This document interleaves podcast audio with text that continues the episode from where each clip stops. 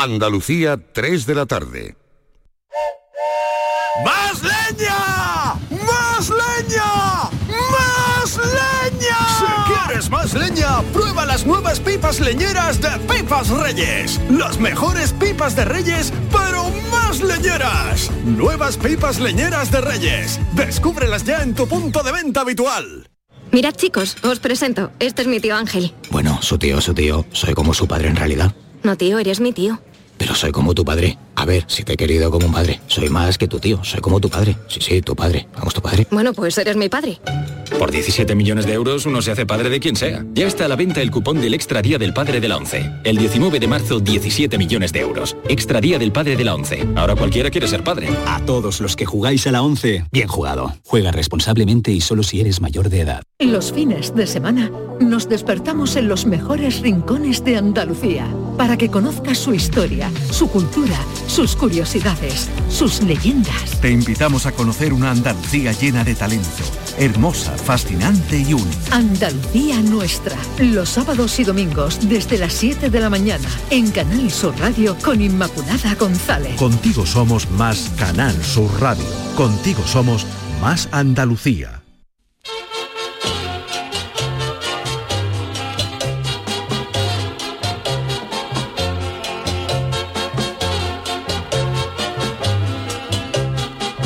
En Canal Sur Radio, el programa del Yoyo. No tengo perdón de Dios, no tengo perdón de Dios, no tengo perdón de Dios, y madre mía, cuando era tan solo un niño, mi madre me lo decía, cuando era tan solo un niño, mi madre me lo decía.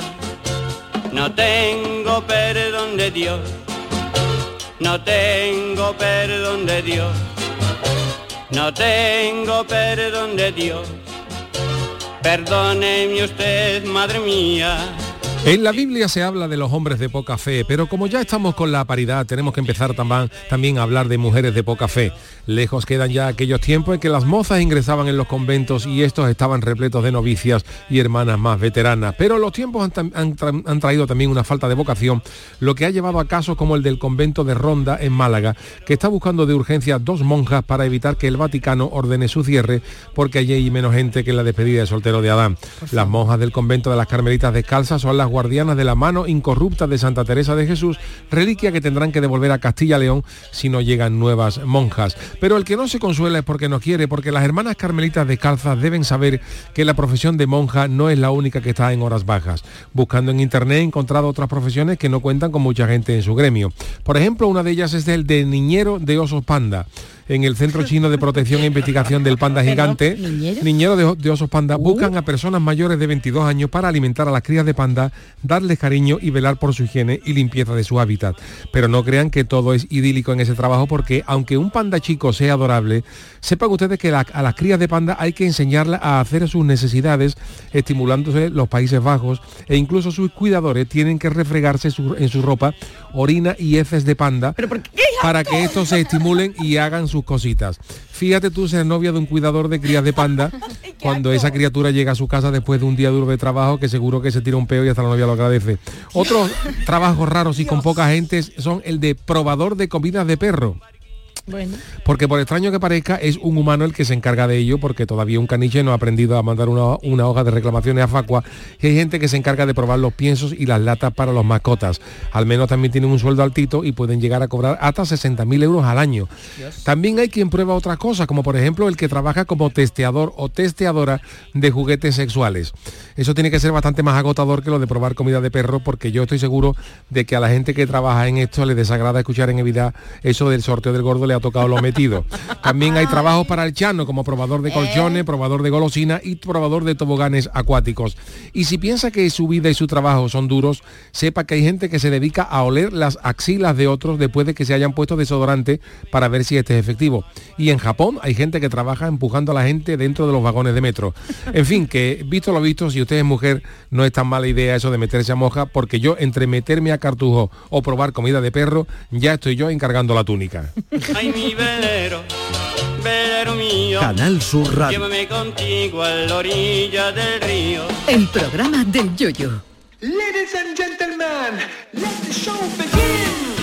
Queridos míos, ¿qué tal? Muy buenas tardes. Bienvenidos al programa del Yuyu en esta edición de hoy viernes, donde ya damos de mano la semana. Ya mandamos la semanita un poquito lejos para descansar hasta el próximo lunes. Charo Pérez, ¿qué tal? Buenas tardes. Buenas tardes, hay que ver, hay que ver las profesiones, hay que ver, vamos, hay que ver. Bueno, bueno. Oye, eh, sabéis que los viernes tenemos en esta temporada el lujo de tener invitados como el que ahora mismo nos presenta Charo, ¿no? Sí, sí, aparte de nuestro, que no lo has dicho nada, David. Sí, algo hombre, a David, a Pipi. Bueno, y ahora Pipi nos presentará, nos Hola, ¿qué tal? Hola, ¿qué tal? Bueno, pues atención porque estamos en plena cuaresma. Sí, sí, el miércoles fue el miércoles de ceniza, el miércoles pasado.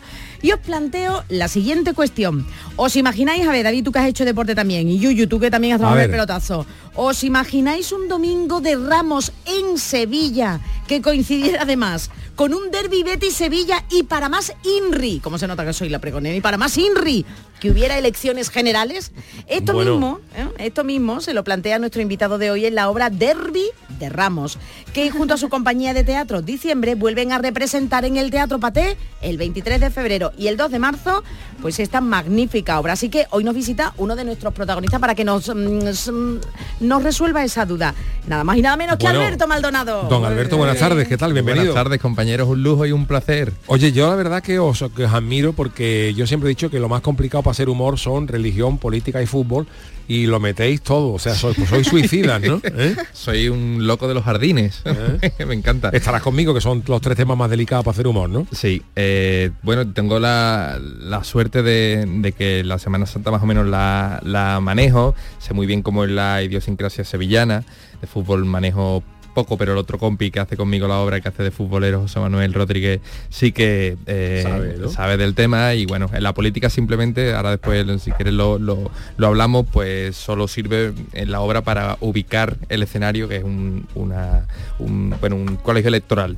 Bueno, O sea, ¿y, y qué tienen estas tres cosas para que sea la que más se mosquea a la gente? O sea, a la gente no le hagas un chiste de, de política, no le hagas un chiste de religión, no le hagas un, poli- un- un chiste de fútbol. ¿Qué es lo que tiene Por- todo esto? Pues todo tiene que ver lo- los sentimientos más, más Ancestrales, creo yo, ancestrales, ¿no? exactamente, sí, sí, sí. Sería. Algo a lo que agarrarse para, bueno, o para o para pedir, para dar gracias, o en el caso del fútbol para, para liberar tensiones. Yo añadiría, Alberto, que yo no soy guionista, pero añadiría. ¿Que no de qué? Cuando ¿Que haga, no de ahora qué? tiene el 23 de febrero, pero cuando haga otra temporada, añadiría al derby, a la Semana Santa de Elecciones, un concierto de ACDC. El mismo día también. Bueno. Para reliarlo ya. La que por cierto aquí hay alguno que ya tiene entrada, ¿eh? Sí, sí, ya han conseguido, ya han conseguido. Alberto, pero lo, lo lujo, el lujo de todo esto es poder renovar eh, espectadores y renovar, bueno, pues otra temporada, también hablando en plan futbolístico, ¿no? Sí. Una segunda temporada. La verdad que estamos sorprendidísimos porque esto lo estrenamos en marzo del año pasado.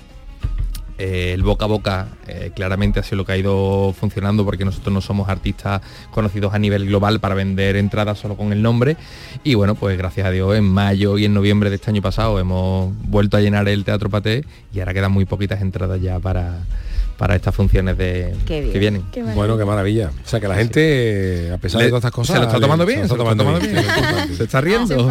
Ahí en Sevilla también se saben reír de sus tradiciones. Hay, no me acuerdo, bueno, tengo el cerebro fatal, pero bueno, que hay varias obras durante la cuaresma que se representan y obras en el que incluso tratan otros temas y a otras Claro. in- e intentan a... Hombre, aquí en Sevilla está la obra de, mi- de mis compañeros en Sevilla y que viví, de Santa Justa y Rufina. Esa, Santa Justa y Antonio Rufina. Garrido con el Sí, Padre sí. Mazo, por Palermaso. supuesto. Palermaso es genial Claro, también. Estrella Sublime. Eh, eh, también Estrella Sublime, eso Claro, es entonces, maravilloso. son ya compañeros que han ido allanando el Abonando camino. el terreno, ¿no? Claro, para que yo ahora llegue y bueno, con- aunque sea una propuesta diferente, pero ya tengo yo el convencimiento de que Sevilla se ríe muy bien de, de Oye, sí Alberto, mismo. hablas de Sevilla, pero tú sabes que esto es Canal Sur, lo escuchas Sí. toda Andalucía. Una persona de, de Jaén o oyente de Almería, que a lo mejor no tiene tan metido dentro como nosotros lo que es un derby, aunque sí tienen, tienen Semana Santa, ¿puede entender esta obra de teatro igual? Sí, porque al final te ríes sobre todo de las cosas que le pasan a estos dos. Eh, coinciden eh, pues eso, Salvador, que es mi personaje, uno muy co- muy cofrade, José Manuel Rodríguez hace de curro, eh, muy bético, coinciden en un colegio electoral, se quedan encerrados el- este día, que creo que es lo, lo que menos le puede apetecer a ellos del mundo, quedarse encerrados en, en un colegio electoral y pasan cosas todo mal, claro, evidentemente, para causar un poco, pues bueno, ese, esa, esa comedia comedia, ese, ese humor y te ríes de, de lo- de todo lo que les pasa. Entonces da igual de, de donde seas que, que al final hay gente que ha venido de, de León, gente de Málaga y me ha dicho, Alberto, hay muchas cosas que son locales que no me he enterado, pero al- me, me he partido de risa por eso, por, por estas situaciones tan locas, pero a la vez yo creo que tan verosímiles porque la afición supera la realidad en muchas, Bueno. Sí, sí, muchas bueno. ocasiones. Hombre, las cosas cuando se hacen bien eh, no tienen por qué Con molestar a la gente, ¿no? Yo, de, por ejemplo, de religión no tengo tampoco mucho, de política tampoco, pero sí que es verdad que nos hemos llevado muchos años haciendo humor con, con fútbol y pegándole a todos lados, metiéndonos con, nos metíamos, con- hemos mandado a la venta del nabo al Cádiz, al Sevilla. Entonces, claro, cuando la gente entiende que hay buen rollo, pues, pero es complicado, ¿verdad? También hacer humor sobre fútbol sin que se temos que la gente. Eh, Hay que ir a claro, fino, Hay que ir a fino. ¿Se os han ¿no? ¿Y tú qué- y tú sí, en algunos un- siempre se mosquea, siempre. yo qué sé, yo- Siempre, siempre, siempre. O sea, entre la inmensa mayoría de, de- de Gloria Bendita que ha habido, ha habido dos o tres porque se han mosqueado. Pero es que hay gente, hay que hay gente. En estos tiempos con redes sociales, Claro, que vamos, yo- añádele, y yo toco estos tres temas, pero es que en el carnaval que se tocan todos los temas posibles, o sea, yo, vale, yo me la he jugado, pero Yuyu, tú, tú, tú vienes ya, vamos, de... Yo siempre, mira, yo siempre pongo el ejemplo, ese, ese mail lo tiré, o sea, lo, lo tiré a papelera, pero me, me lo tenía que haber ahorrado, me lo tenía que haber guardado como ejemplo de, de- de gente majara.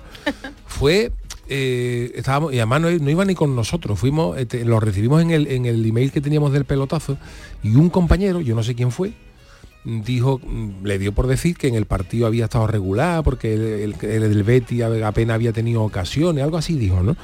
Y mandó un señor o un chaval un correo eh, que decía en el, en el programa tal, uno de sus esos dice que el, que el Betty no, no, no cogió ocasiones, no sé cuánto, cuánto. Y ahora me detallaba como mm, 14 o 15 jugadas, minuto a minuto, lo que había hecho el Betty. En el minuto uno coge el balón fulanito de tal y no sé cuánto y centra ocasión no sé cuánto. En el minuto tal. Y, y de verdad me entraron ganas de contestarle, pero usted me va a perdonar, pero usted no tiene nada que hacer para ponerse, porque eso hay que ver un tel- hay que hay que tragar para tragarse eso, hay, hay que tragarse un partido de una hora y media apuntando ahora ahora para desmentir. Y yo comprendo que haya gente que se enfade porque cuando dicen algo de su equipo que no creen que es oportuno, pero hay otra gente que es que no tiene otra cosa que hacer. ¿eh?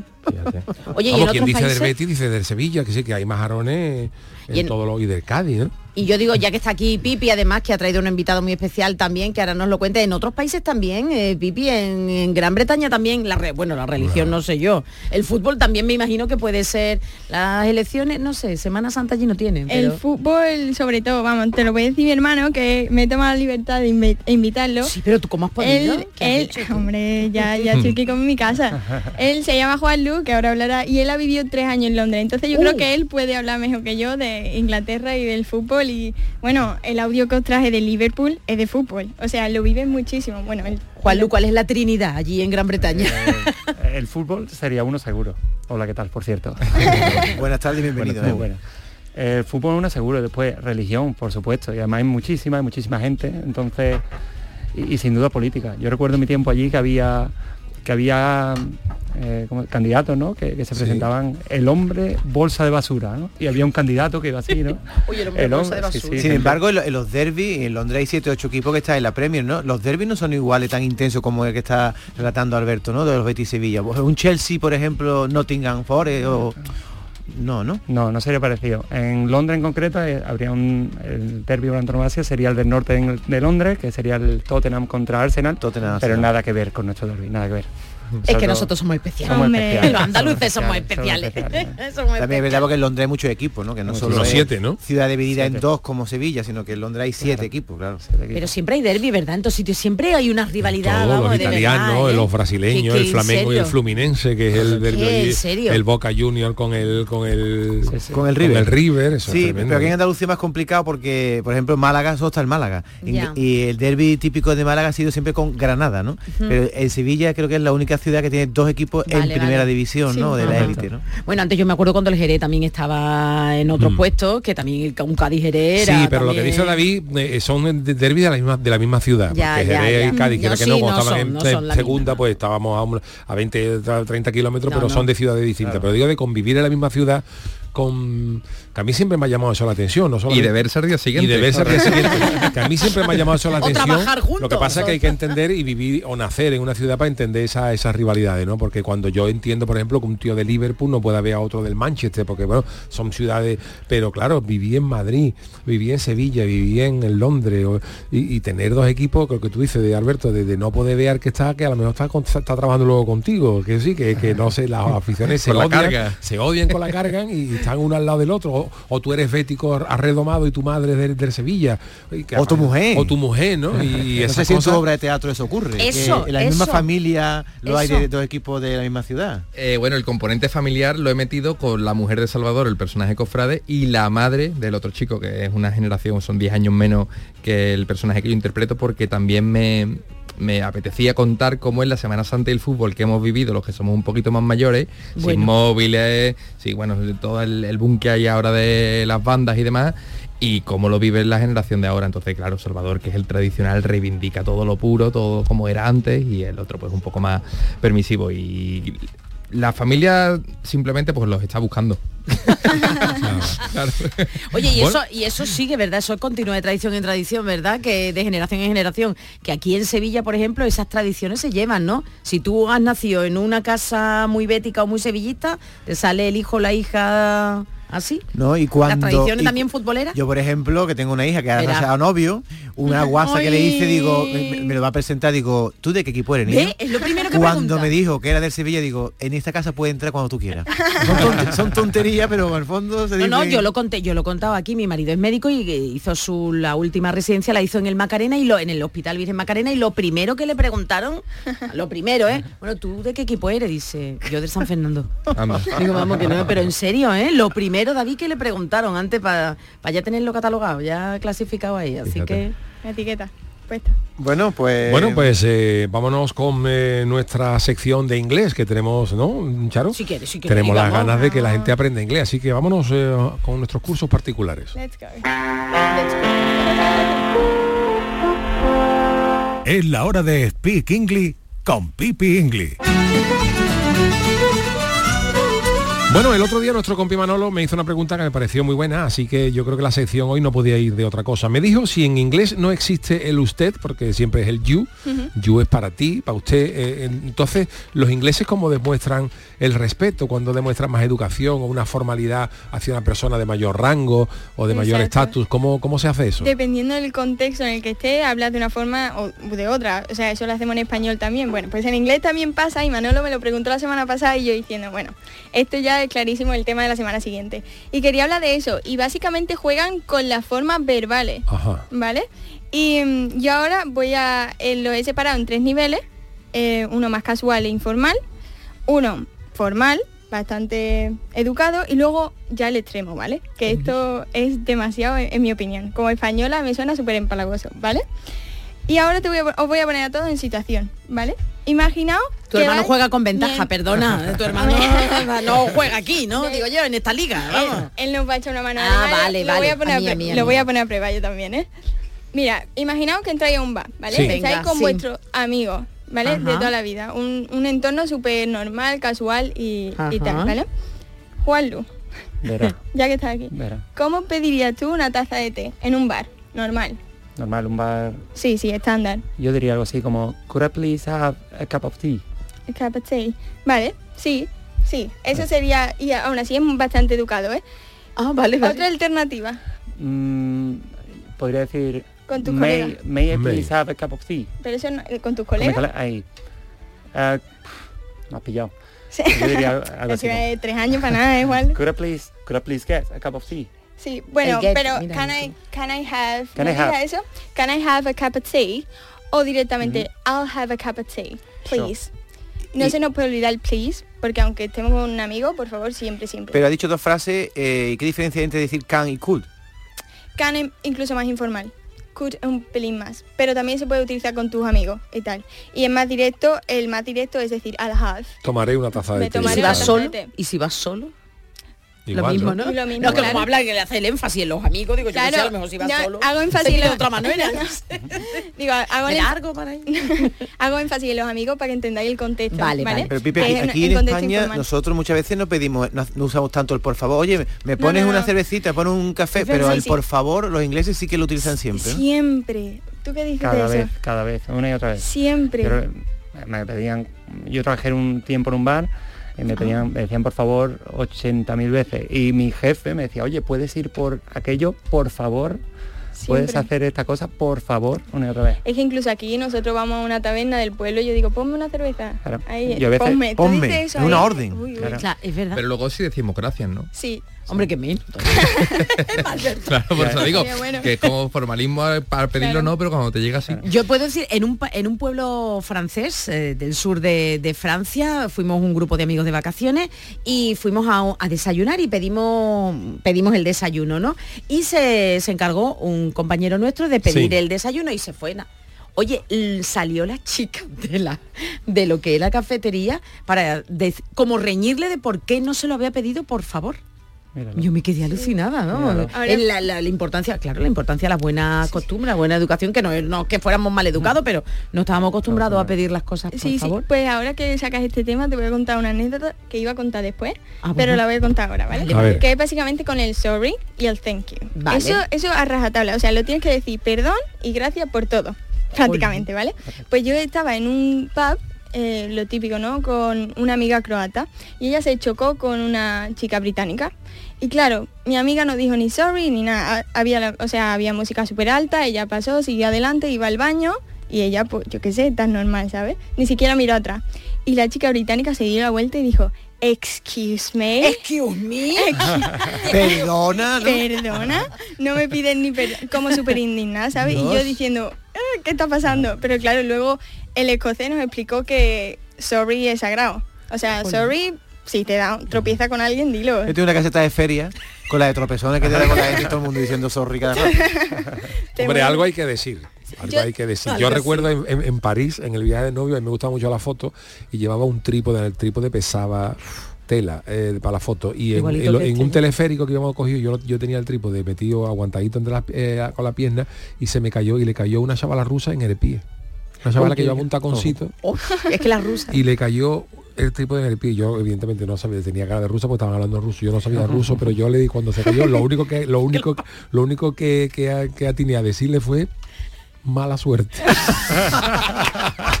que ella pensaría ¿En ruso que o en inglés? en español, soy en español. La chavala cuando dijo, ay, yo le dije mala suerte, mala suerte. Ella lo interpretaría como perdona, hija, pero yo Perdona, hija, sí. Bueno, entonces vamos a seguir.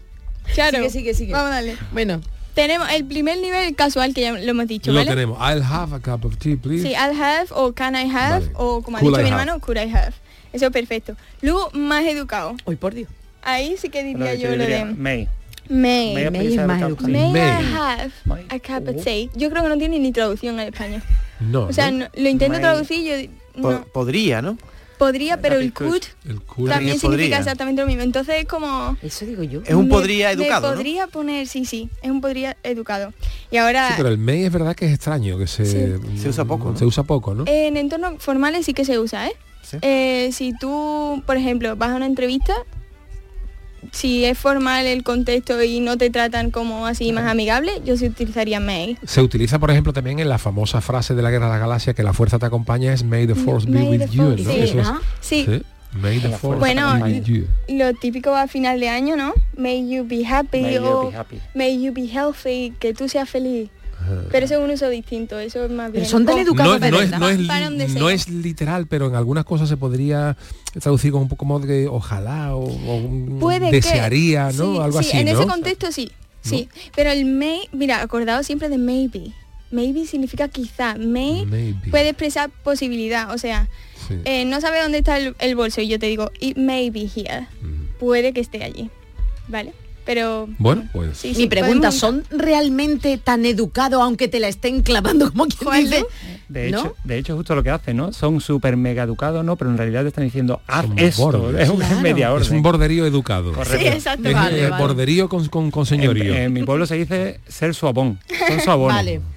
Vale, vale, vale, vale, Total, vale. sí, sí. Vale, sí, sí, porque... Se van por las ramas. Eso así lo siento yo. Mira, cuando, por ejemplo, eh, aquí en el tercer nivel, que ya digo, muy educado, que yo esto no lo he escuchado en mi vida, pero sí que es verdad que viendo series como The Crown o Bridgerton, se escucha. O sea, esto es para ir a tomar así, café a, a- con la a reina. Buckingham. Que esto lo he utilizado yo en mi vida esto nunca. pocas veces. Porque yo con la segunda me he quedado muerta. Sí, fíjate, ¿Eh? fíjate en la, la primera del tercer nivel, ¿eh? Lo digo. Excuse me, would you be so kind as to bring me a cup of tea if it's not too much trouble? Vale, esto significa, disculpe, ¿sería tan amable de traerme una taza de té? Pero si no hay mucho problema, ¿eh? Jolines. eso, eso en entornos muy formales se dice.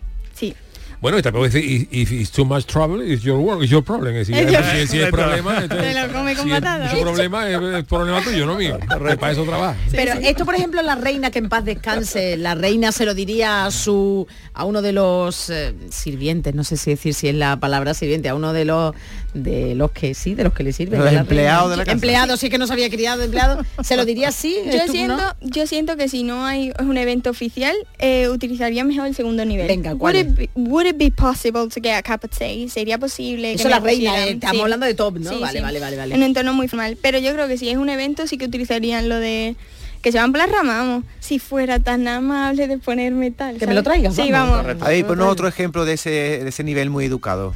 Might I humbly request a cup of tea? ¿Humbly?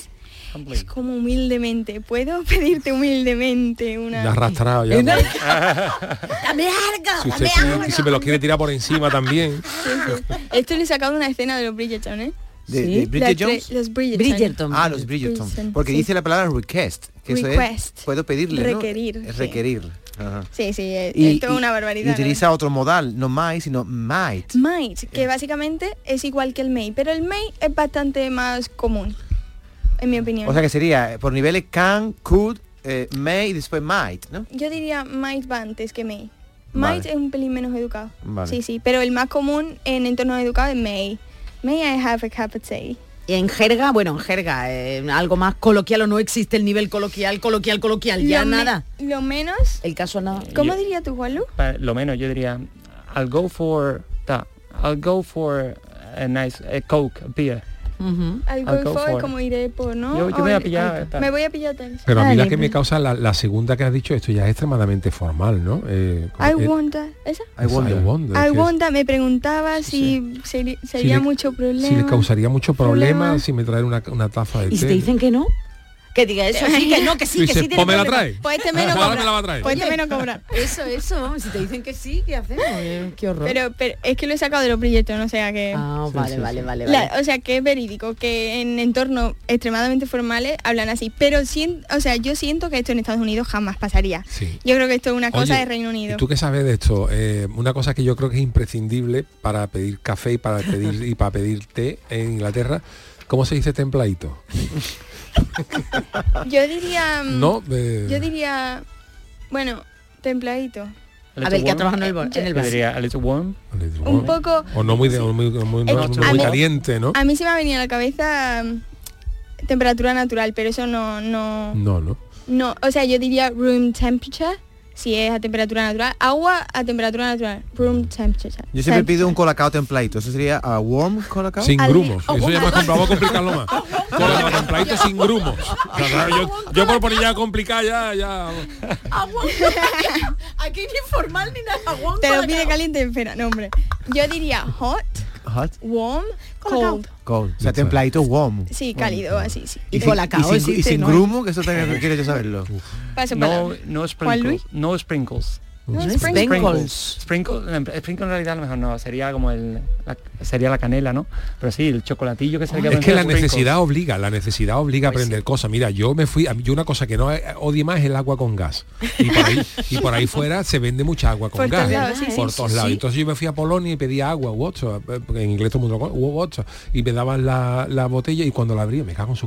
Tiene gas. Gas, una botella con gas. ¿no? Y yo todo, todo, todo con, y ya es verdad que algunos ponía, algunas venían los, los tapones rojos, otros verdes, y yo la única cosa que sé de si en polaco es ni gasowana, que es sin gas. Te lo aprendiste, ¿no? Me lo aprendí. Eh, ¿Cómo se decía esto? Ni gasovana, algo así era. Y yo, y yo veía water o boda, era agua, boda, ah, ni Eh, eh. gasovana. Y te daba ya la botellita y digo, ya lo aprendí. Eh, Y y en no se te olvida. en- te iba a morir. ¿Cómo es ¿Eh? en inglés? ¿Natural water? ¿Cómo se dice? Sparkle, Es- ¿no? Es, es sparkle, spark- es, es con- sparkling water. Sparkling water es Sí. con gas y la otra pues sería natural, Still. ¿no? Still Still- water. still water. Water. Y ot- otra cosa, ¿un café con leche es coffee and tea? O sea, co- coffee and milk. Eh, no es exactamente lo mismo, o eso siento yo. Yo no bebo café, pero mis amigas lo describían como latte, la Latte. americana. Latte. Latte. ¿Y si es manchadito solo? Latte. How would you say? Hijo, es que yo una cortado, un cortado. En cortadito. es que yo siento que no tienen. Claro, tiene es que tantos es tipos de claro, café, Claro. ¿no? Claro. Que no Eso los italianos que no sí, los italianos Los tienen italianos el seguro sí. espresso, macchiato, Claro. Claro. cappuccino, es que café la- la- latte. Sí, la ¿eh? americana le encantaba los cafés, pero ella decía latte. O sí, o simplemente lo describe. A little bit of milk, a dash of milk. ¿Te Dash. acuerdas? Esa pizquita de... Mira, Pipi, eh, Juan Luz nos dice por error, un yuyista dice no lamps sin grumos. Hola. Mira, para. Ah, bien, bien. Que, que- Ala, oye, ¿Con P? L-U-M-P-S. No lamps. No Entiendo que se pronunciará Sí, sí, así, no lamps sin grumo. Oye, tenemos unos oyentes. tenemos unos oyentes que vamos. Qué barbaridad. I call a cow with no lamps, please. Y este con el colacao. ¿Cómo se dice colacao en inglés? Me gusta a mí. Colacao. Colacao. ¿No en colacao? Pon, ponle acento a la palabra. Colacao. Porque es una marca, ¿sabes? Pero porque eres la esta, la de Claro. Es Juanito Navarro. Pero allí como si se leche con chocolate, entonces. con el Hot- chocolate. Tú dices hot chocolate. Hot Y ya entienden Hot que lleva, chocolate. ya entienden que lleva leche. Sí. ¿Y Bueno, sin? Que yo no sé que me duele mucho. Sin lactosa, Yo eh. tomo leche sin, no tengo ni idea. Paso palabra. Without Twitter. lactose. Yo lo sabía, lo- yo lo sabía, no me acuerdo. Without lactose. Es la necesidad, lo que tú dices. Totalmente. Por ejemplo, Juan Lu, ¿cómo se dice eh, la uña clavada en la...? Ostras. Uy, la uña clavada. Eh, Porque él se le clavó la uña en el, en el pie, en Londres, claro, y estaba el pobre ahí, que no, Hombre, todavía no sabía mucho inglés y tal. Pero digo, ¿cómo se dice uña clavada? Aunque no sepa inglés, yo lo sabe. Claro, yo fui al médico, y me dijeron, you've got a ingrowing nail. Una nail Sí. growing in. In. In, claro. Nail. Tiene mucho sentido. Ingo nail. Oh. Ingrowing. Ah, Ah, estaba estaba dentro. Luego está, los camareros ya los- no se complica la vida. Por ejemplo, el, el padre de una chica con la que yo estuve saliendo era camarero y cuando le pedían cosas raras, por ejemplo, le pedía- salió los, los refrescos esos de frutopía y como para el hombre eso era una cosa rara, pues decía que no había. ya, ya está. no Ya queda. está. No Eso no te, tenemos, no ¿no? te cabe en la Va cabeza. bien. Un frutopía, no, no queda. No queda. Sí, sí. Without lactose. Without lactose. Sin Ah, lactosa. sin Without lactosa. lactose. Mira, tan Ah, pues- simple como eso. Pues lo que eso, se ha lo he dicho, ¿no? bien. eso seguro Que al final latín. uno lo que hace es decir las palabras en español, le pone acento lactosa, sea, lactose. o sea, al final el inglés más fácil de lo que parece. Without lactose. De los que Without pares. ¿eh? lactose. Eh, Oye, pues, he aprendido bastante. Y si he tenido problemas alguna vez, porque mi, mi- mi mujer no toma azúcar, toma como el otro. ¿Sacarina? ¿Sacarina cómo se dice? Saccharin, mira, pero es que eh, no, no lo entienden ellos, ¿no? Le decíamos saccharin, ¿no? nos miraban así. Pues sí, ¿eh? ¿Sí? En, en América era porque yo pedía eso. Y en Inglaterra también será saccharin, ¿no? Yo supongo que también, no creo que cambien con Sí. esas cosas. Sé que hay otra otra alternativa, perdón. Sé que hay otra alternativa, pero no no sé exactamente. Yo decía saccharin. No Sweetener. sugar. No ¿Cómo? sugar. No, no lo tengo claro. ¿era sweetener o algo sweetener? Sweetener. Me, me ¿Te suena. suena? Isabela Ramos dice, nos dicen nuestros yuyistas, es milky coffee, es café con leche. Milky coffee. Milky coffee, no sé si estáis de coffee. acuerdo que ellos son los que han estado allí. ¿verdad? Café También. lecheado, No sé ¿no? si Isabela Lecheado. también. ¿Tú las has escuchado alguna vez? No, yo siempre he escuchado No. latte. Latte, Latte, venga, perfecto. Venga, pues ya está. Bueno, pues eh, hoy hemos aprendido muchas cosas. de Bueno, ya no sé si tenía llamado. ¿Tienes ¿Tienes algo más? alguna Pero más? lo dejamos si queréis. Ah, vale, perdón, vale. perdón. Venga, pues hacemos una, una- hacemos una pausita y enseguida estamos con el Ministerio del Viento. El programa del yoyo. Canal Sur Radio. Canal Sur Radio. Los cambios siempre son buenos. ¿Por qué no empezar por los neumáticos de tu coche? Por eso en Automares tenemos el 2x1 en neumáticos de primeras marcas para todos los vehículos, de cualquier modelo y de cualquier marca. Ven a visitarnos a nuestros talleres de Automares. Estamos en su eminencia, Bellavista, Tomares y Huelva. Automares, servicio oficial en Sevilla. ¿Juega tu equipo? No dejes que el tráfico te meta ni un gol. Que la gran parada del partido de hoy sea la de Tusam. Deja el coche en el banquillo y ve el partido con Tusam. Tusam, el mejor refuerzo de la temporada para tu equipo. TUSAM, Ayuntamiento de Sevilla. Manolo, Te quiero. Y yo a ti, María. Ay, y si tuviera los dientes torcidos, picados, amarillos y me faltaran las paletas, ¿me querrías? No, entonces no. En The Implant llevamos más de 20 años enamorados de tu sonrisa, sea como sea. Por eso este mes te hacemos un 12% de descuento en tu tratamiento para que tu sonrisa enamore.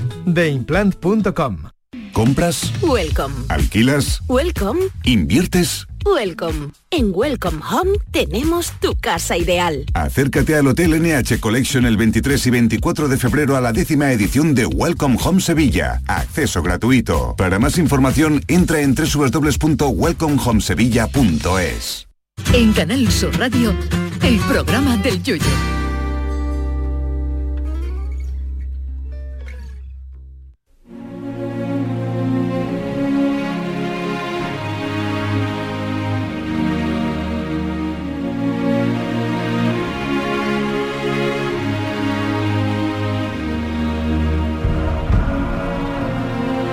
El Ministerio del Viento.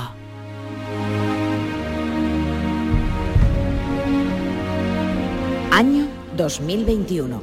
El director de cine, Juan Antonio Bayona, ya lo tiene todo preparado para comenzar a rodar la película La Sociedad de la Nieve. Cuando ha querido registrar el nombre de la película, le informan de que ya está registrado. Ah. Hoy, ¿qué le pasa, Chano? Tiene Hombre, que ver algo con esto también. Y ese, Hombre. ese- ese grito no me ha gustado. Hombre, señorita narradora, como usted sabe, cada uno se busca la vida como puede, pero le aseguro que yo lo que he hecho es completamente legal. Completamente legal, pero a ver, ¿qué es lo que has hecho, Chano? Hombre, pues que he registrado el nombre de la Sociedad de la Nieve. Me pertenece. ¿En serio? Entonces eres... eh, ¿tú Sí, sí, eres? sí, puede decirlo sin temor a equivocarse. Soy millonario. Ha sido un auténtico bastinazo, pero permítame que le diga que yo solo tomo lo que es mío. Ha sido Bayona el que ha querido coger ese nombre me lo ha copiado a mí y no yo a él. A ver, a ver, a ver. Explíquese. ¿En qué le ha copiado Bayona a usted? A ver, se lo voy a decir. Bayona ha titulado su película con el nombre de negocio que yo tenía, que se llamaba La Sociedad de la Nieve. Es decir, que en mis tiempos mozos yo ya utilicé ese nombre. Ah, sí, fue usted director de cine. ¿eh? No, yo iba con un carrito vendiendo granizada por la playa de Cádiz. Vendiendo granizada y registró la marca. Bueno, el carrito llevaba un letrero que de eso hay fotos del año 72, yo ahí junto al antiguo Barramón en Cádiz, que se estoy vendiendo, y pone un letrero que hizo en Tiza mi cuñado, donde se leía en el carrito de la granizada ponía la Sociedad de la Nieve, y lo, re- lo de registrar la marca lo hice después. Después, ¿cuándo? El otro día, cuando vi que la película de la Sociedad de la Nieve Claro. ganó 12 Goya, yo vi en negocio, utilicé mi capacidad para viajar en el tiempo, para irme a la oficina de patente y marca cinco minutos justo antes de que lo hiciera Bayona. Presenté la foto del carrito de helado y me la han cogido. Porque Bayona es un copión y algunos de los supervivientes de los Andes tienen que haberse ido la lengua y se lo ha contado, si no, no entiendo yo por qué ha titulado así la película. Eh, eh, vamos a ver, eh, no entiendo nada. ¿Qué tiene que ver la tragedia de los Andes con su carrito de vender granizada? Ah, porque yo estuve allí. ¿Allí dónde? En En el- el, accidente del avión. Espérate, te Exacto. lo digo yo a ti. Sí, Y ah, me llevé el carrito de las helados, aunque allí había nieve de sobra, en lugar del accidente para hacerle más amena la espera. Pero bueno, Chano, esto es muy fuerte.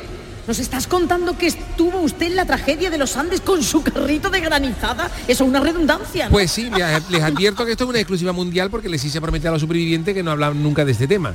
Ajá. ¿Y le importaría a usted que el Ministerio del Tiempo viaje hoy a 1972 para conocer exactamente qué hizo usted allí? Yo no tengo ningún problema, incluso me vendrá bien para que la gente conozca mi lado más solitario, que, solidario, que sepa el mundo entero que el Chano no solo se mueve por dinero. Bueno. Pues ya lo han escuchado. Hoy, el Ministerio del Viento se marcha a la cordillera de los Andes. Es 13 de octubre de 1972. Estamos en el aeropuerto de Montevideo. Salida del vuelo 188, señor. Los jugadores del equipo de rugby All Christians de Montevideo, de Montevideo, están embarcando para el vuelo 571 de la Fuerza Aérea Uruguaya. Vuelan a Santiago de Chile, donde tienen previsto disputar un partido con el equipo inglés de los All Boys Club. O eso. Perdone, eh, ¿usted es Gustavo, el entrenador? Sí, yo soy Gustavo. ¿Vos, vos quién sos? Soy Chano, el último fichaje de su equipo. ¿En serio? ¿Vos sos el fichaje que le pedí al Presi? ¿De qué jugás? ¿Sos taronador o pateador? Un pateador más bien. Yo, por ejemplo, cuando el perro no quiere que me le doy una patadita así para abajo. Soy muy bueno también dando patadas a los espinillos. A mi mujer Carmela cuando estamos dormidos y ronca. Al perro también le doy cuando se va a mear en algún, algún sitio que no quiera. El otro día en que la uña del dedo gordo en una, en una pantorrilla, mis señores se la han tenido que sacar en urgencia con un alicate. Háblame de cómo jugás al rugby. ¿Se te da bien la melee? La melé me gusta llevarla así suelta, como yo la llevo, ¿sabes? Pero si quiere usted yo me la corto. No sé si creerme que vos sos un jugador de rugby. Bien, bien. Con esa panza. Bueno, con esa panza. En el, en el rugby se hacen, se hacen los ensayos, en carnaval, ¿ves lo que te digo yo, ¿no? No se meta con mi panza porque los jugadores de rugby estáis todos metidos en manteca. Tenéis más grasa que la caja de cambio de un tanque. Vamos, me habla tú a mí de, de jugadores de rugby. De acuerdo, finito. de acuerdo, de acuerdo. Pues lo probaremos en el partido de mañana. Ponga su equipaje con el de los demás. En 10 minutos despega el avión. Mejor no, entrenador. Si no importa, yo vi en coche. ustedes van en avión y en carro, como dicen ustedes. ¿Cómo, cómo, cómo que en carro? ¿Sabe usted dónde queda Santiago de Chile? es verdad, ¿eh? Estamos a casi 2.000 kilómetros, boludo. Móntese en el avión con el resto de la plantilla. Escúcheme, entrenador, para ti, para mí. Yo te voy a dar un consejo, pero no pregunte por qué. Antes de, antes de subirte al avión, sube al kiosco de ahí y compra unos crucigramas, unos libritos para aprovechar tiempo de sopa de letras. Y, sobre, todo compre también usted galletas, donuts, chuchería, todo lo que pueda. Magdalena, Magdalena. Si por ejemplo en el Madonna hay nugget de estos de 25 cobra 80, 90 cajas, ¿eh? como para unos 72 días. ¿Pero qué dice, pelotudo? ¿Cómo que 72 días? Hágame caso, Gustavo, que, me- que le va a hacer falta. Eso, eso- eso es una boludez. Compraremos todo eso en Santiago de Chile. Llegaremos allí en una hora. Bueno, una hora, lo mismo se tarda un poquito más con los, los aviones, ¿cómo está el tema? En este momento pasa por delante del Chano un señor uniformado con un maletín. Perdone, ¿usted es Julio César Ferradas, el piloto del vuelo 571, el del equipo de rugby? Sí, José Ferradas, decime, ¿piensa atracarme o qué sucede? Ya sé que le gusta mi mala pinta, pero no le voy a atracar. Quería dar un consejito, Julio César. Julio César se llama. Bueno, Escúcheme, cuando pase por encima de la cordillera de los Andes, no arrimarse mucho a los picos de las montañas, coja altura, que después pasa lo que pasa. ¿a qué se refiere? ¿Quién sos vos? Chano, Chano, recuerda que no puedes interferir en la historia. Por mucho consejo que des, el avión se va a estrellar, quieras tú o no quieras. Hombre, ya, pero sabiéndolo me da cosas. Y eso quería avisarle.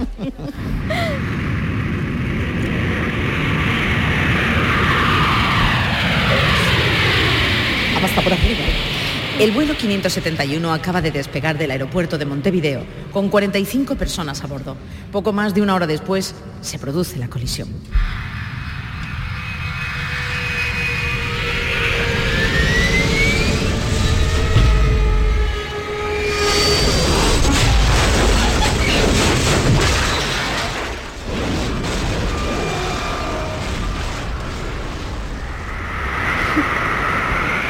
Transcurren varios días.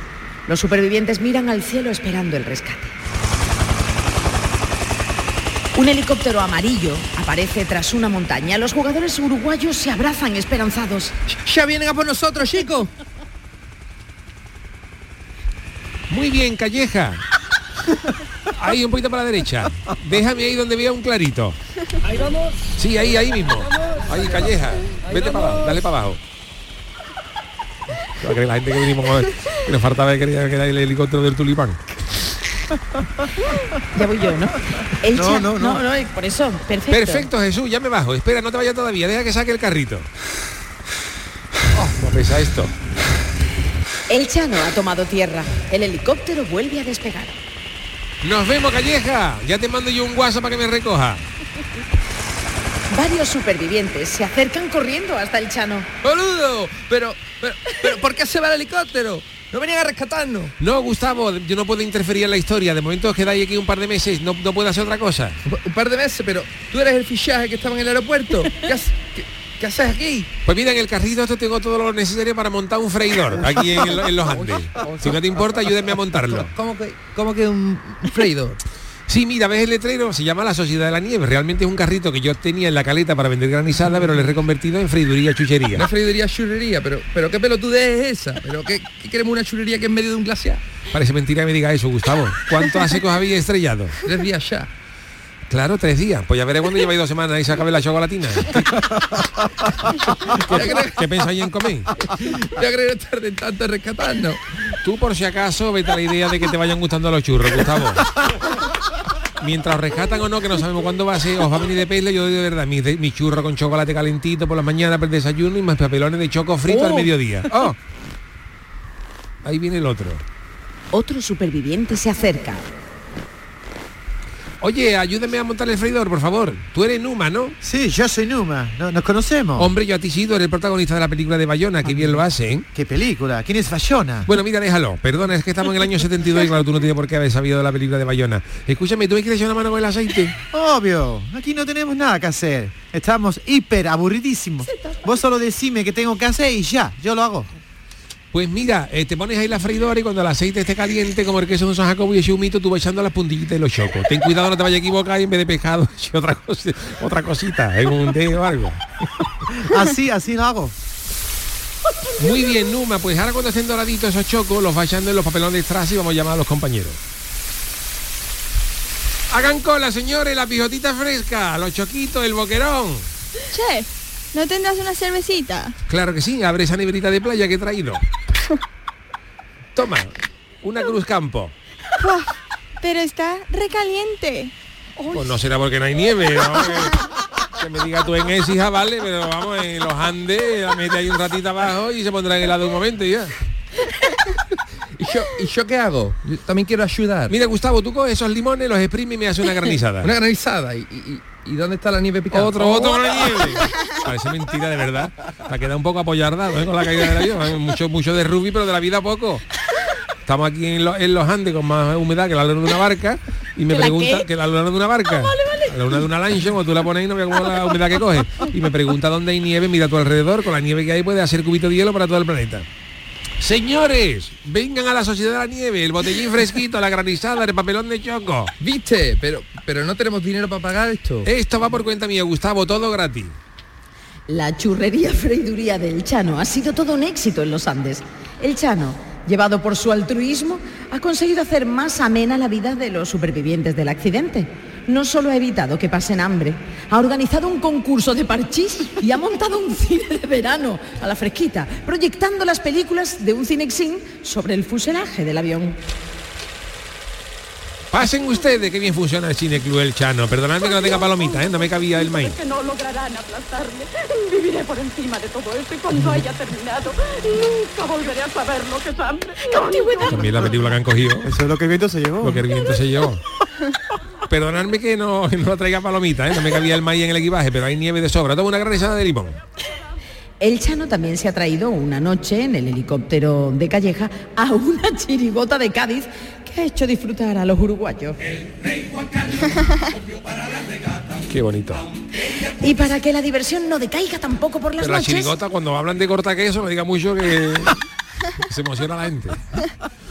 Chirigota se llama Ande, Ande, Ande y la Mari La Mari Morena. se Morena. llama la, la chirigota. para que la diversión no decaiga, tampoco por las noches, el Chano incluso ha instalado una pista de coches locos. Móntate aquí conmigo, amigo, nuevamente. Voy, wow, me encantan los coches de choque. Los uruguayos y el Chano se lo están pasando en grande. Qué divertido, Llano. Estamos pasando de miedo aquí en los Andes. Esto, esto es como si no nos hubiésemos ido de campamento. Y yo es que ya no quiero ni que me rescaten ni nada, pibe. ¡Cierto! Esto es el paraíso, che. Si estuviéramos en Montevideo tendríamos que levantarnos temprano cada día, ir a trabajar y pagar y, y por todo. No, no hay prisa. Me alegra que me lo diga Gustavo, es la pura verdad. Aquí podéis levantarse tarde, desayunar churro con chocolate, comer pescadito, tenéis cine todo, todo gratis. Y si falta algo, yo llamo a Calleja y viene, ¿no? Si queréis un changui o algo, un changui mixto, lomo, lo que queráis. Chicos, imaginad que, que no estuvieras aquí tú friéndonos pijotitas, Llano. No lo quiero ni pensar. Nos habríamos tenido que comer los unos a los otros, ¿viste? Hay que ver las cosas que piensa la gente. Por cierto, ¿sabes cuándo nos rescatan? Eso quería hablar con vosotros. En 10 días vienen a rescatarlo a ustedes. Oh, qué pedo, yo no me quiero ir de aquí. Bueno, pues ir despidiendo de la buena vida porque en 10 días vienen a rescataros. Pues qué mala pata. Yo, yo, yo no me quiero ir de aquí. Sí, se acabó la diversión, pero escucharme. na- yo no he podido avisar porque Calleja se la, se la el helicóptero a la huerta y no tengo la... Se acabó la diversión, pero escucharme. Para que os rescaten tenéis que ir vosotros a dar la voz de alarma. ¿En serio? ¿Y, a- y a- y hacia dónde nos dirigimos? Estamos rodeados de montaña. Espérate que miro yo aquí en el Google Maps. ¿Qué es eso? ¿Un transistor? Sí, algo parecido. El Chano busca en su móvil la ruta más rápida hasta el poblado más cercano. Pues mira, tenéis que tirar todo recto por allí. No coger por la parte de... La parte que va para Santiago de Chile, por allí hay caravana. que vaya todo recto, que vayan los dos que estén más fuertes, porque allí hay que subir a seis montañas, y cuando llegué a un río y veía un gacho, un arriero con un caballo, ese es el que va a avisar a la policía. ¿Y eso, eso cómo lo? Hombre, porque yo he, visto, yo he visto la película en Netflix el otro día. Entonces cuando veáis el del caballo le tenéis que decir que soy lo del avión. Pero escucharme, no decirle nada de la freiduría, porque esto, esto- esto tengo menos papeles que la, que la moto del lute. Esto es algo que he hecho yo por vosotros desde el más absoluto anonimato. Debe quedar en secreto entre nosotros. Entonces, ¿qué decimos? Que nos cayó la comida del cielo, no nos van a Bueno, creer. Ya se os ocurrirá algo. Ahora lo que tenéis que hacer es poneros a régimen unos días para que se os vea con delgadito, porque eh, habéis caído aquí habéis engordado 14 kilos cada uno. Os despeináis los pelos, ponéis cara de lleváis abandonado unos pocos de días. Me prometéis guardar el secreto, ¿no? Bueno, prometido. Venga, palabrita de niño Jesús. Palabrita de niño Jesús. Y muchas gracias, Shano, por, por habernos alimentado y entretenido con todo este tiempo. Pues mira, hombre, y cuando venga Juan Antonio Bayona y os pregunte qué nombre le quería poner película, a mí no me importaría que le titulara La Sociedad de la Nieve, que es el nombre de mi friduría, pero yo, como he visto la película, no podía dejaros en esta circunstancia y os he hecho la tragedia bastante más, más liviana. Y como ya tengo registrados los derechos, pues me va a llover los millones por los derechos. Entonces cuando venga Bayona le decís, eh, ¿cómo le quería poner La Sociedad de la Nieve? Que yo voy a registrar ahora mismo. Dale por hecho. El Chano se abraza a Gustavo y al resto de supervivientes. Calleja, aquí. Aquí abajo, Calleja, Calleja, aquí, aquí, aquí, aquí. El Chano se monta en el helicóptero de Calleja y se marcha. Los supervivientes son rescatados 10 días después. Cumplieron la palabra dada. Ninguno mencionó nunca lo de la churrería freiduría del Chano y convencieron a Bayona para que la película se llamara La Sociedad de la Nieve, el nombre del carrito de los helados del Chano. Vamos, que todo muy altruista, pero al final te has hecho millonario, Chano. es que- Hombre, uno es buena persona, pero no tonto. Pero un momento, señorita narradora, no te ve todavía el aplauso que voy a hacer una llamada. A ver. ¿Sí? ¿Es usted Bayona, el director de cine? Soy el Chano, el dueño de los derechos de la Sociedad de la Nieve. Le nota usted algo mosqueado, ¿no? No se mosquee que se lo venda a buen precio. Ah, que dice que prefiere que nos veamos. ¿Le viene a pasarse bien por Cádiz? Ah, un monstruo viene a verme. Mira, va otra película. Perdone la película. Le invita una pijota de esa que se muerde en la cola. Hombre, después... de- No, si es que si tú le pones la película Vacaciones en los Andes no la ve nadie, Bayona. Vamos. Bravo.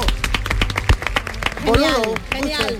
Vamos con nuestro cuadro de actores. Han intervenido José Guerrero Yuyu como el Chano de Cádiz. Charo Pérez como narradora. David Algo como Numa y el piloto Julio César Ferrera. Alberto Maldonado como el entrenador Gustavo. Pilar Campos Pipi como superviviente. Y nuestro ruidero experto en efectos especiales, Manolo Fernández. Alberto va a tener que hacer una obra con nosotros, eh, con todo el elenco actoral, ¿eh? Oye, hay hay que decirle a nuestros oyentes que nunca nuestros invitados ni nosotros mismos sabemos lo que vamos a decir. O sea, el guion se les da, ¿no, Alberto? cuando te lo hemos dado? Ha llegado al entrar, el Claro, pobre y sin embargo ha hecho de uruguayo, vamos, de una Bueno. manera. ¿Cómo se nota que eres actor, eh? Bueno, gracias. Bueno, recuérdanos, ¿cuándo podemos ir a ver eh, Derby de Ramos? Eh, ¿Dónde? Recuérdalo, horario, Pues el días. 23 de febrero, que además es una función benéfica para la Hermandad de San Gonzalo de aquí de, Sevilla, para Qué unos bien. niños que tienen eh, tutelado mm, que- Sí. para que no tengan eh, que estar aquí en verano en Sevilla y se puedan ir de vacaciones. Y luego el 2 de marzo también, todas las entradas en guiglón.com o en Google pones entradas Derby de Ramos y te sale, no tiene, no tiene pérdida. Perfecto. Qué maravilla, ¿no? Ay, qué maravilla. Ahora yo me he quedado de verdad, yo no sé, Chano, a mí me ha dado usted una sensación muy chunga y aprovechándose de la tragedia. No, y- al revés. Fíjate que yo lo que es gratis todo. Sí, yo lo que no pero podía no yo no- lo que no podía hacer es que esa criatura pasa, pasara en ese Claro. Entonces ya sabiendo lo que había pasado, pues entonces yo me, me he ofrecido de la manera más altruista. Pero al final que le ha costado dinero a Bayona, ¿no? Pero ha estado usted cuco porque cuando se ha visto que la película la iba a registrar, ha ido usted a la oficina de patente cinco minutos antes de que llegara Bayona. Y entonces todo, cada vez que se menciona esa película es para usted. Yo ¿no? cobro. O sea, que Oye, va a salir pues, usted de la ahora ganando, ganando, seria, maravilla. Hombre, Dios. ganando, ganando, pero mira. ¿Qué te ha parecido. Juanlu? Tú nunca habías estado aquí en este programa, ¿no? Nunca me ha parecido una pasada. Sí, ¿no? Vamos a tener también que ficharlo de, de actor, de actor eh, ocasional, de actor A él se le da ocasional. mejor que a mí los acentos, ¿eh? Tengo que Abierto, decirlo. ¿eh? Oye, pues tú estás mejorando mucho, ¿eh, Pipi? ¿Que sí? Sí, sí, sí.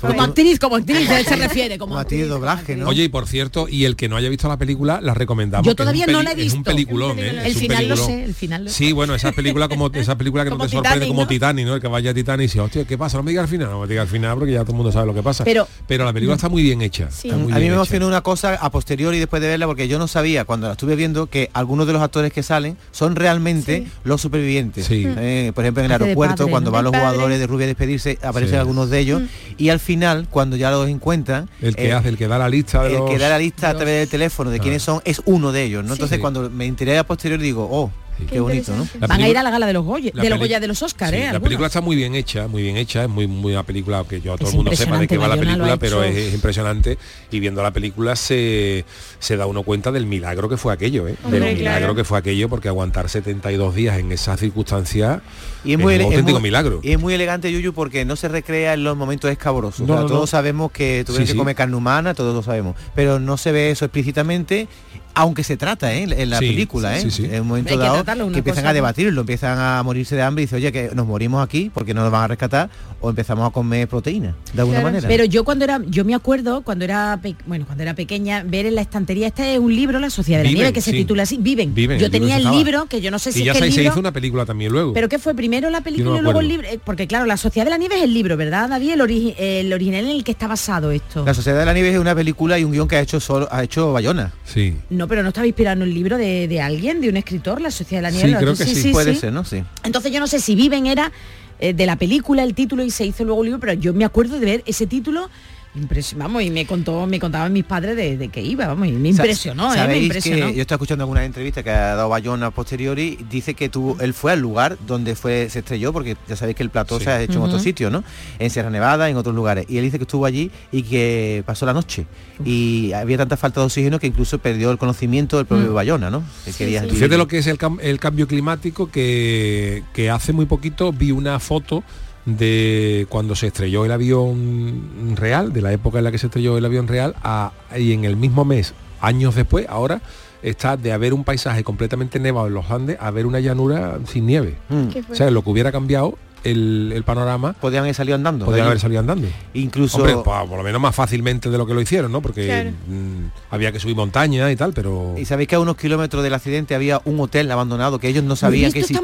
mañana, lo he visto esta mañana. estaba abandonado porque era un hotel que hubo en los años 20, estuvo 7 o 8 años abierto, después fuerte. decayó y se quedó allí el hotel. Y ellos no sabían, como lo iban a saber, si no Claro. tenían ni idea de dónde estaba, que andando un poquito, unos cuantos kilómetros, podían haber tenido Un eh, refugio, un claro. refugio, ¿no? Claro. Y ahora se hacen excursiones desde, desde ese sitio hasta el lugar del accidente. Qué barbaridad. Pero vamos, que lo que demuestra, yo creo que viendo un documental y viendo otros programas de televisión de otras cadenas, es que, mm, aparte de lo que no el morbo, ¿no? De decir que comieron carne humana, se comieron, bueno, para subsistir es la sociedad, evidentemente, que se creó allí y la hermandad y que algunos, al cabo de los años, dicen que volverían, ¿eh? Bueno, a eso, eso lo, esa- lo escuché el otro día en lo de Évole. Exacto, en ese programa quería Entrevistó a decir, Évole a algunos cuantos y dijeron unos, yo lo repetiría. Eso, eso me Fíjate, parece que diga eso una persona que ha pasado por ese trance. ¿eh? Bueno, es una experiencia vital, nunca mejor dicho, ¿no? Sí, es una experiencia bárbara y única y que te, evidentemente le cambia la vida a la gente que está ahí, ¿no?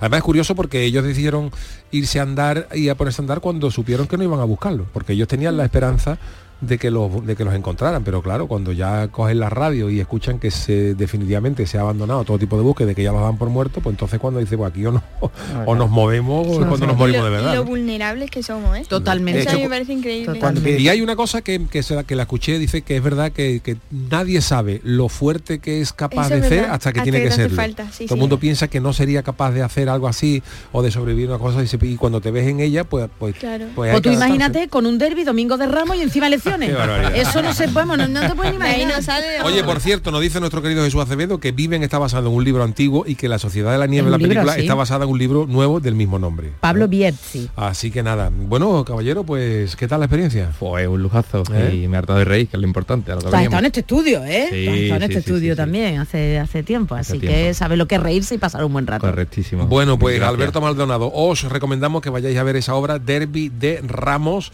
eh, para el próximo 23 de febrero y 2 de marzo, que seguro Correcto. que os vais a reír, ¿verdad? Eso espero. Eso espero. Yo estoy seguro que sí, yo estoy seguro que sí. Yo quiero ir a verla, así que Bueno, si ¿quién despide musicalmente? Yo. A ver. Uy, uy. La verdad es ¿Esto qué, David? Pues mira, esta es una chica venezolana que estuvo por aquí cuando se entregaron los Grammy latinos en Sevilla. Se llama Joaquina ¿eh? que no es un nombre muy común aquí en España, pero en Venezuela sí. Y esta canción tan bonita se llama Los mejores años. Qué bonita, me gusta David, me gusta. Tal vez solo a veces me siento más sola. ¿Quiero un colacao? Templado. Dije que